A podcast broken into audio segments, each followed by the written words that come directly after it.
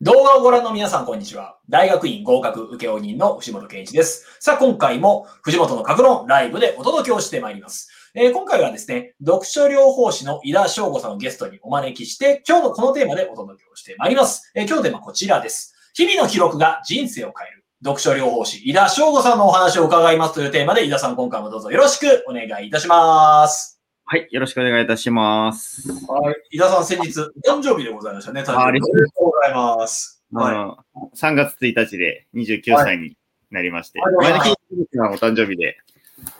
はい。実はそう、ね井田さんと一日違い。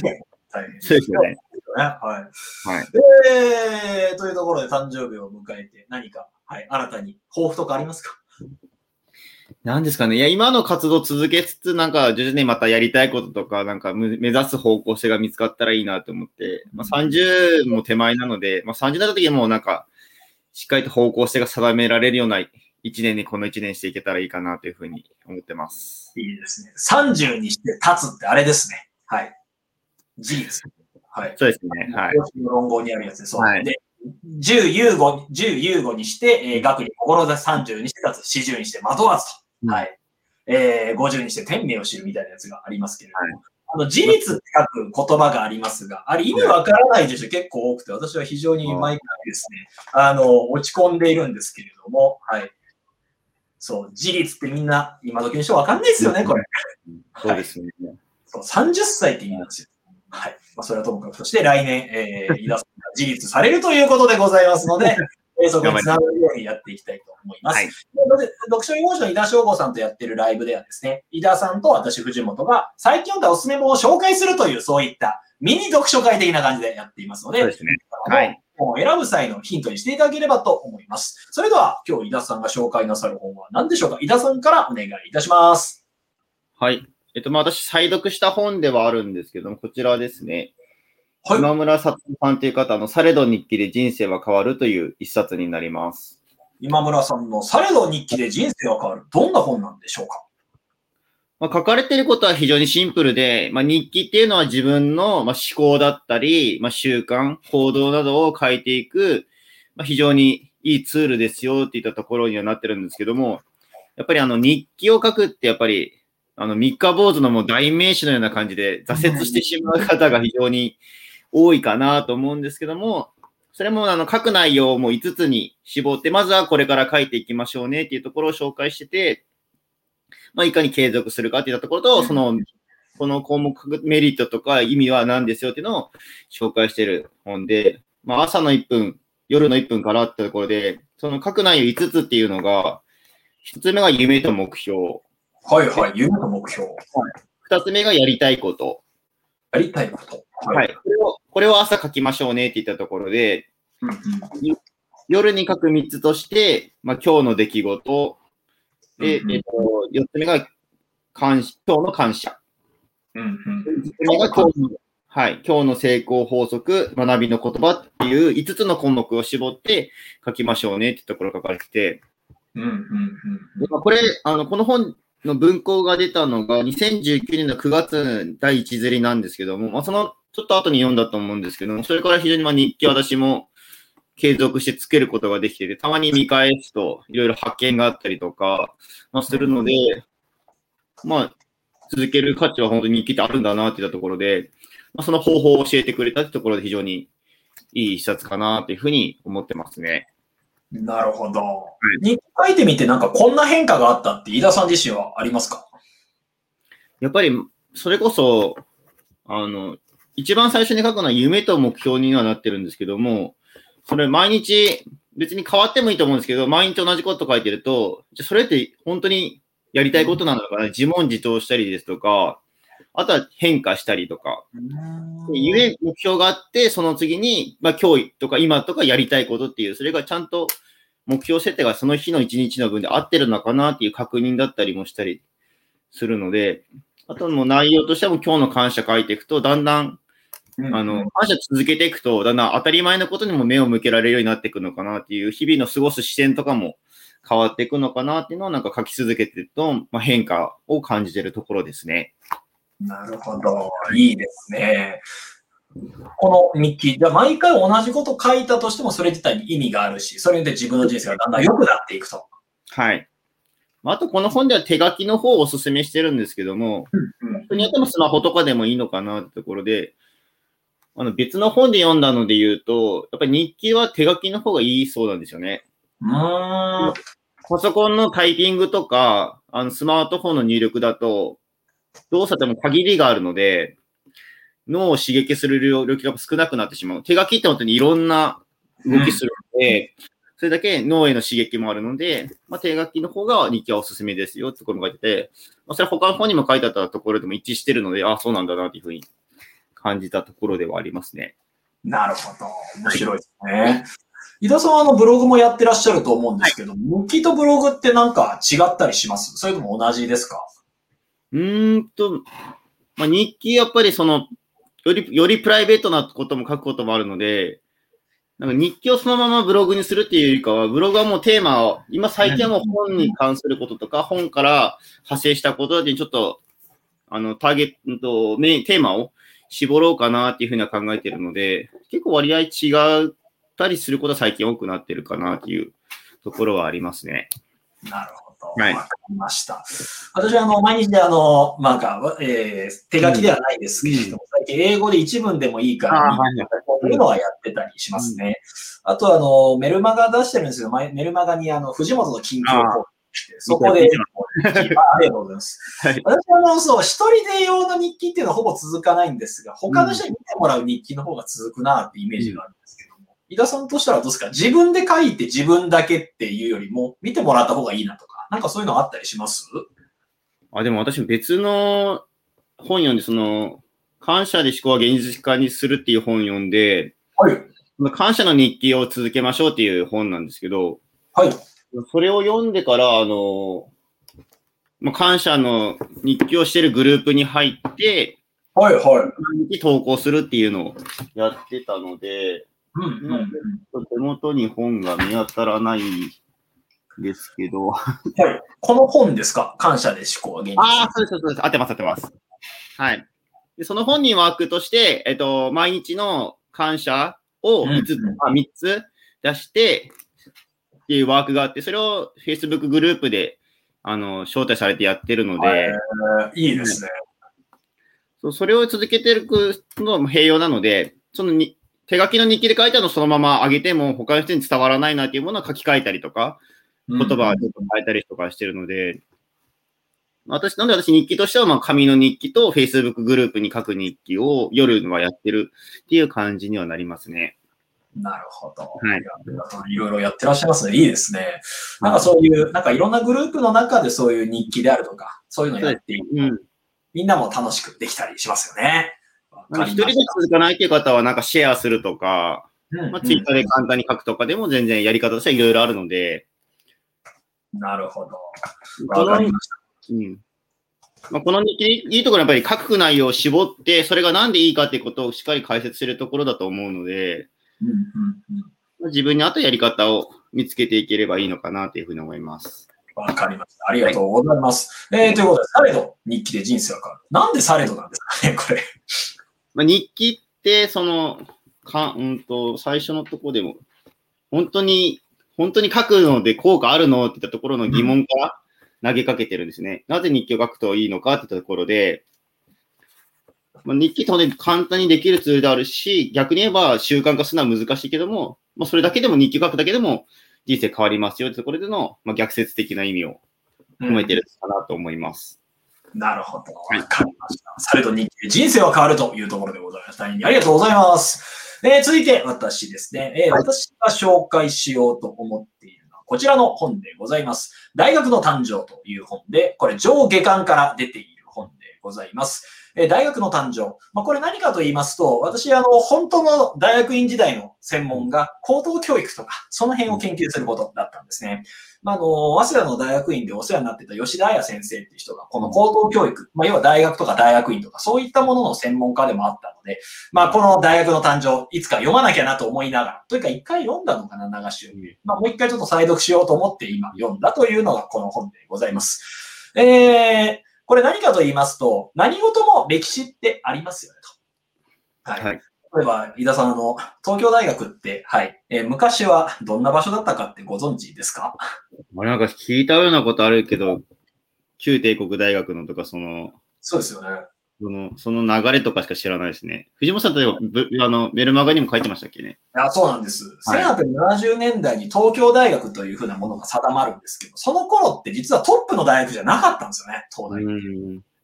何かというと、昔は工部省とか、あの、あるいは農商務省とかが、それぞれ勝手に学校を作ったんですよね。うん。だから、今で言うと、財務省が作る学校、そして、うんあの、農林水産省が勝手に作った大学校。まあ、それらがいっぱいある中で、文部科学省がたまたま作った学校が東京大学。で、東京大学もともとは、はい、えー昌平坂学問所っていうのは江戸時代から続いているものがありました。で、そことあとは大学南高とかそういったところをくっつけて作ったのが東京大学ですね。だから江戸時代からの旧幕府からの、えー学問成果を活かしつつ、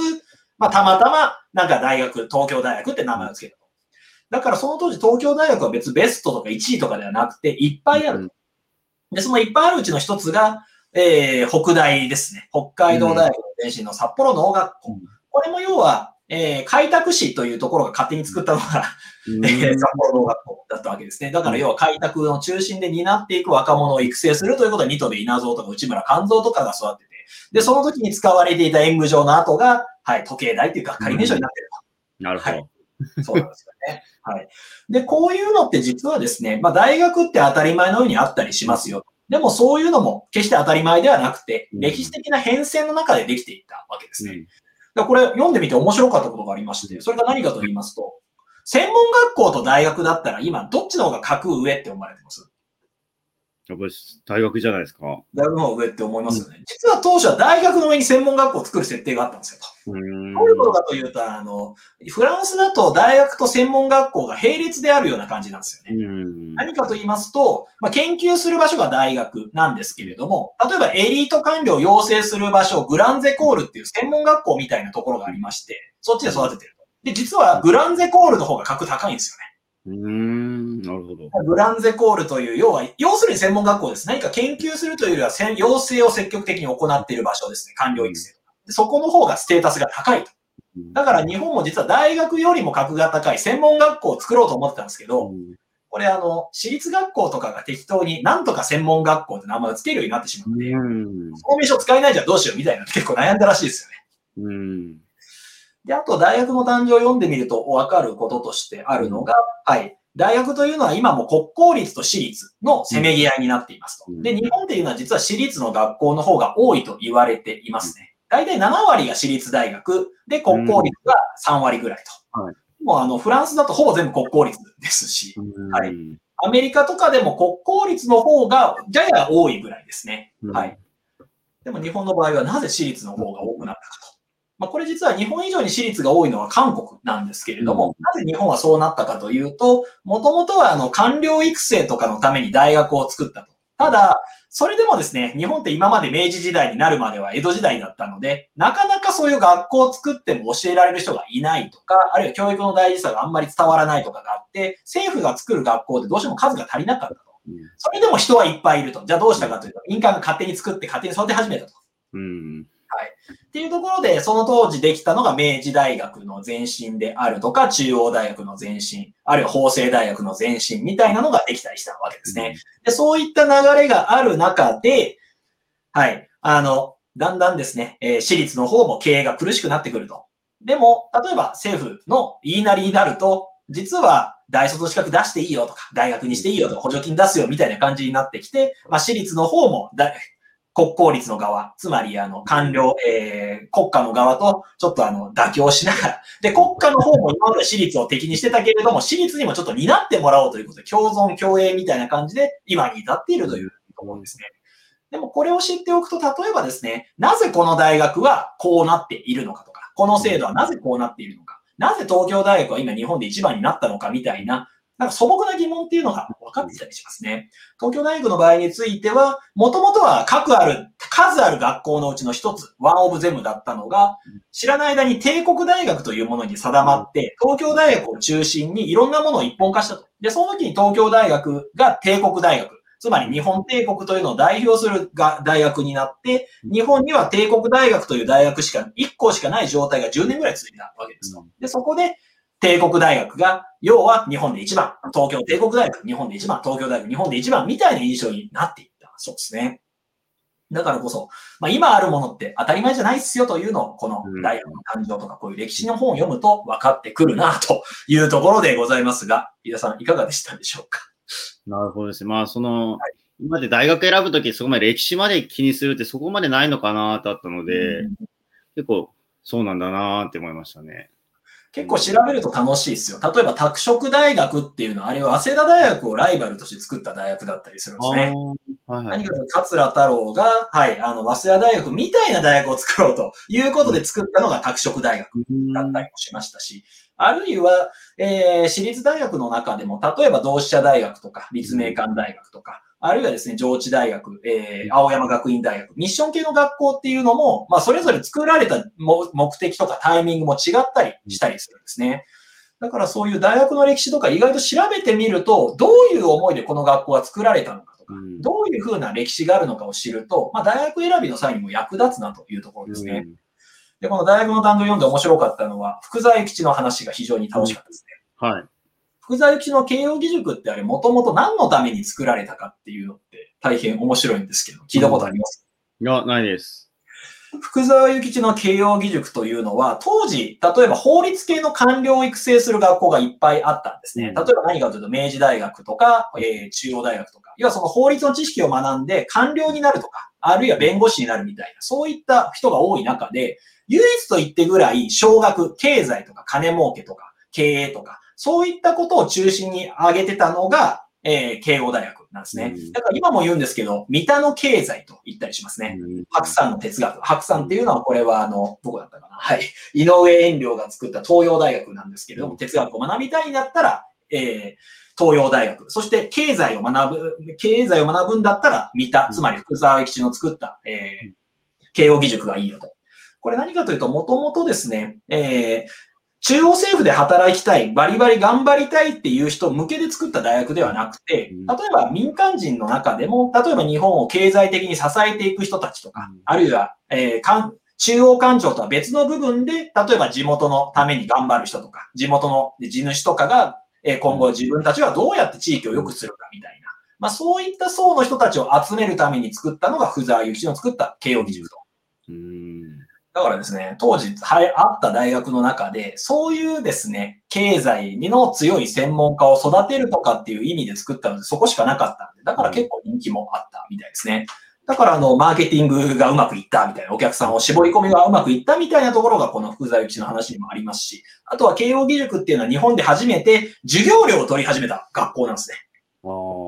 それまでは、あの、はい、えっ、と、謝礼みたいな形で、うん。お正月とかお盆に、いつもうちの息子がお世話になっております、うちの娘がお世話になってますみたいに、なんか、いくばくかのお金を渡しに行くのが学校だったらしいと。寺子屋もそうですね。でも、定額制で、はい、うん。えー授業料を一括で納めてくださいみたいな仕組みにしたのは、慶応義塾が初めてで、そのやり方というのは今の塾であるとか、うん。学校であるとか、大学すべてにあるので、うん。福沢諭吉がああいうことやってなければ、未だにですね、我々、えー私みたいな塾は、お盆と正月しか、えー、なんと給料がなかったかもしれないという、感謝すべきことかもしれませんね。うんはい。っていう形で、まあ、歴史を調べてみると、いろいろな、なぜこうなったのかっていう仕組みが分かったりするということです。すみません、一方的にお話しして。大丈夫です。はい。えー今日のテーマですね。日々の記録が人生を変えるというところでやってきました。えこれどういうことかと言いますと、はい。えー日々の歴史。例えば、歴史の関係のところで言いますと、歴史資料として、例えば、こういうですね、日記資料が実はあの歴史において役立つこともあります。この献献録というのは、えー、陸奥宗光という外交官、えー日本の外務大臣が日清戦争の頃の交渉の様子とかを日記に綴っているものですね。だからこういうものがあるからこそ今歴史について研究することができたり、えーまたですね、原隆日記というのがあったりしますとうん、これはあの原隆という政治家の人が克明につ綴っていた日記なんですけれども、そういったものを見ることで昭和史とか、えーあるいは大正デモクラシーの時期の活動とかが見えてくると。だから日記資料というのは歴史資料にもなってくると。だから日々の記録が人生を変えるだけじゃなくて、まあその日々の記録をもとに歴史も探ることができるというのが非常に面白いとこかなということで、今回歴史系の本、そして井田さんの日記の話を紹介したというところでございますが、井田さんここまでいかがでしたでしょうか？まあ、日記も書き溜めていったら、それこそ自分の歴史になると思うので、うんまあ、それをまあ振り返ったりとかするのも、まあ、一つのいい機会なのかなと思って、まあ、実際に、まあ、書き方やり方いろいろあると思うので、まあ、自分のやり方見つけてやってみるとか、あとまあ歴史って過去から学ぶっていうことの大きな意義だと思うので、そういうところも大事なのかなというふうに思いました。いいですね。井田さんも過去の日記読み返してみて何か発見があったりとかって結構ありません？発見、まあそうですね。たま、まあ本当調子いい時はすごい波に乗るように調子いいんだなと思ったりとか、逆に、まあうまくいかないなって時は、うまくいった時のことをちょっとアレンジとか、まあやり直しするようなイメージでやったりとかも結構活用できてるのかなというふうに思いますね。いいですね。ということで、日記を書き留める自分の歴史になると。で、そうやった歴史資料とかを継ぎ定めていくと、歴史をえー研究することもできたりもします。はい。ということ。またそれだけじゃなくて、歴史を知ることで、あ、こういう風な理屈でこうなってるんだなっていうものの見方がより立体的にわかるようになりますと。で私は個人的に思うのは、大学の歴史を知った上でその大学に行くか行かないか判断するっていうのはあってもいいのかなと。ですね。はいうんっていうのがいいかなというふうに思っているわけですね。えー今回ですね、えーまとめをしますと、えー日々の記録が人生を変える読書療法士、井田翔吾さんのお話を伺いますというテーマでお届けをしてきました。えー井田さんが紹介してくださったのは、されど日記で人生は変わるという本。で、私が紹介したのは大学の誕生という本でした。まあ、どちらも共通するのが、日々の歴史を記録をつけていくことで、それが自分の歴史になると。で、そうやってその歴史を元に知っていくと、物事がより立体的に見えていきますよというところがポイントでした。えーちょっとコメントいただきました。羽石さんからコメントいただきました。えー慶応義塾大学が授業料を取り始めた学校のパイオニアですねと。はい。うんえー、というところで大変驚きみたいな感じで書いていただいてありがたいですね。えー今回ですね、読書療法士の井田翔子さんをお招きしまして、はい、お互いの読んでいる本を紹介しましょうというテーマでやってきました。えー今回井田さんですね、お忙しいところ最後まで大変にありがとうございました。えーまた、こういった形の情報発信をですね、毎日やっておりますので、もっと見たいという方は、いいねボタン、チャンネル登録ボタン、また概要欄からメルマガ登録、LINE 登録のほか、井田さんのブログの URL も貼ってありますので、よければご覧いただければと思います。ということで皆様、今回も最後までご覧いただきまして大変にありがとうございました。